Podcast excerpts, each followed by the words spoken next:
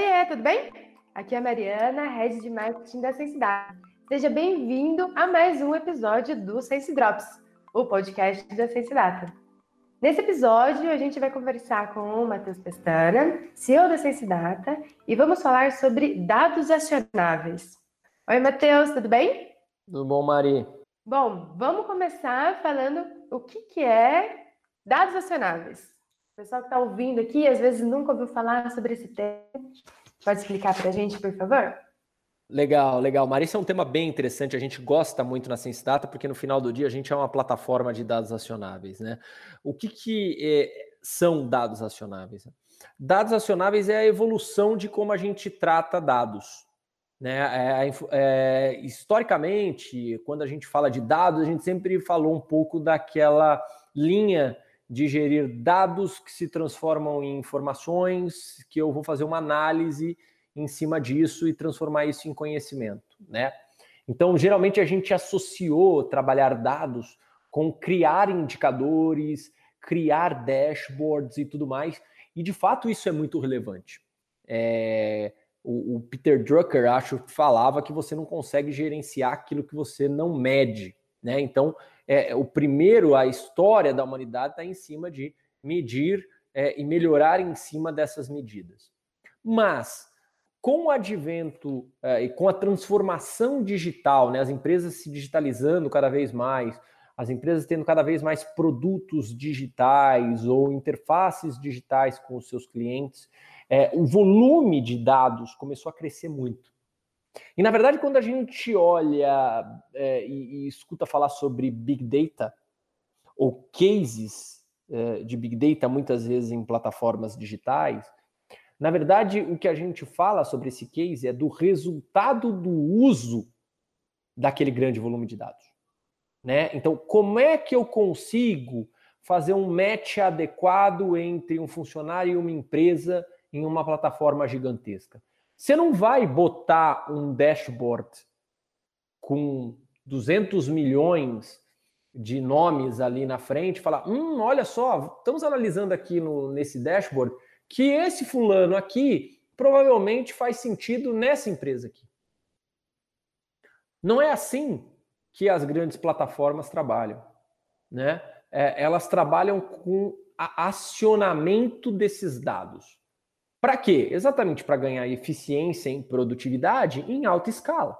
É óbvio que depois elas vão analisar através de dashboards, poxa, o quão assertivo estão sendo essas indicações, esses matches, como eu posso melhorar um algoritmo, uma regra, uma gestão, a, acion... a, a regra de acionamento desse dado. Mas no final do dia, o que você precisa é ter regras claras para acionar dados em alta escala. No final do dia, é a gente começar a fazer o dado trabalhar pela gente e não a gente trabalhar pelo dado.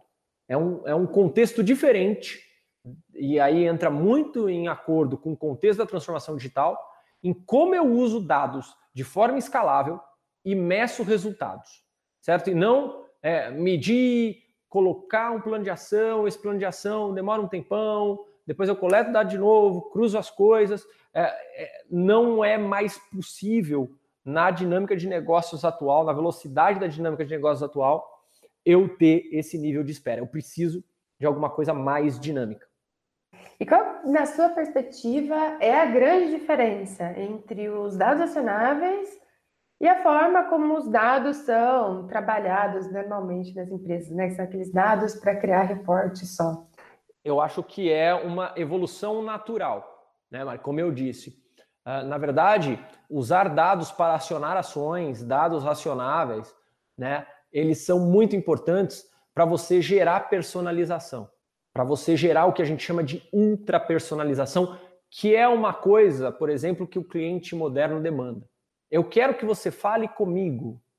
Eu não quero receber uma comunicação genérica e impessoal, né? E já passou o tempo daquele negócio do oi, dollar name, é, e, e, e falar que isso é personalizado, né? Não é mais assim. Eu gosto muito do exemplo Spotify quando a gente fala de ultra personalização, né? É, as ações do Spotify elas estão sempre muito orientadas a acionar dados em função de você ter uma melhor experiência dentro da plataforma. Como eles acionam esses dados? Eles estão olhando para vários aspectos de você como cliente, é, qual a geografia que você se encontra, qual é a sua idade, é, qual é o teu perfil de uso, que músicas você costuma escutar, quais são aquelas que você deu like. É, ele cruza tudo isso e, por exemplo, cria lá o Daily Mix, que são listas personalizadas e ainda por cima nessas listas ele segmenta por é, perfil né, de, de, de, música, por gênero musical, é, e aí ele te entrega é, essa, essa experiência super personalizada. Esse é um belo exemplo de dados acionáveis de personalização em alta escala. Não tenha dúvida de que o seu negócio já poderia estar fazendo isso e utilizando disso. Tá? É, a questão é que a gente acha que isso é meio impossível, que isso só é possível para plataformas nativamente digitais, como Netflix, como Spotify, esses exemplos que eu estou dando, mas isso não é verdade. Na verdade, a própria Sensidata surgiu para conseguir entregar esse nível de qualidade de dados acionáveis para potencialmente qualquer empresa.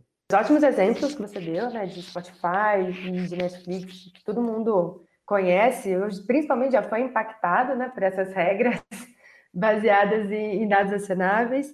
Mas se você pudesse dar alguns exemplos de como outras empresas podem aplicar isso, por exemplo, uhum de gatilho ou de regra que você uhum. já tenha visto ou aplicado que usa os dados dessa forma acionável? É, eu acho que um nível bem interessante, por exemplo, quando você olha o cenário B2B, né? Muitas empresas têm ali um processo de renovação contratual com os seus clientes, né? E muitas vezes esse processo é um processo um tanto quanto desleixado, né? Assim, você não tem ali uma preparação para isso. E muitas vezes você não tem a, a, o acionamento adequado, como você deveria se comportar, porque clientes têm é, cenários diferentes. Então, os clientes que estão é, é, ali com os indicadores positivos poderiam ter uma renovação de contrato a maior, uma renovação de contrato com expansão, enquanto outros que não estão num cenário tão positivo deveriam fazer uma renovação mantendo ali os contratos. Né? Isso é um aspecto bastante importante, até para você ter ali uma previsão de como vai se comportar aquele ciclo de renovação contratual e, além disso, como você vai executar esse processo em escala. Né? Então, acho que outros exemplos também estão com relação a dar uma perspectiva do cliente de como ele está utilizando os seus serviços e quais são os resultados que potencialmente ele está obtendo. Isso é muito importante porque, de alguma forma, você vai dar para ele uma visibilidade de, pô, isso está fazendo sentido para mim ou não está? Eu estou aumentando o resultado da minha empresa com, com esse aspecto ou não estou? Então, isso aqui é muito importante é, dentro de uma perspectiva de alta escala para você usar dados para deixar o cliente mais a par de como as coisas estão funcionando. Em B2B isso é muito importante. Por quê? Porque muitas vezes a gestão do cliente em business to business, ela é uma gestão mais complexa, porque quem compra não é quem usa, que não é quem paga, que não é quem está esperando o retorno. Então, se você conseguir manter esses diferentes interlocutores alinhados com a informação que eles precisam, isso vai ajudar muito. Legal, Matheus, muito bom. Bom, chegamos ao fim de mais um episódio do Sense Drops. Dessa vez, eu e o Matheus falamos sobre dados acionáveis e eu espero que esse conteúdo tenha sido útil para você. Continue acompanhando a Sense Data nas redes sociais e também os outros episódios aqui do Sense Drops. Obrigada e até o próximo episódio.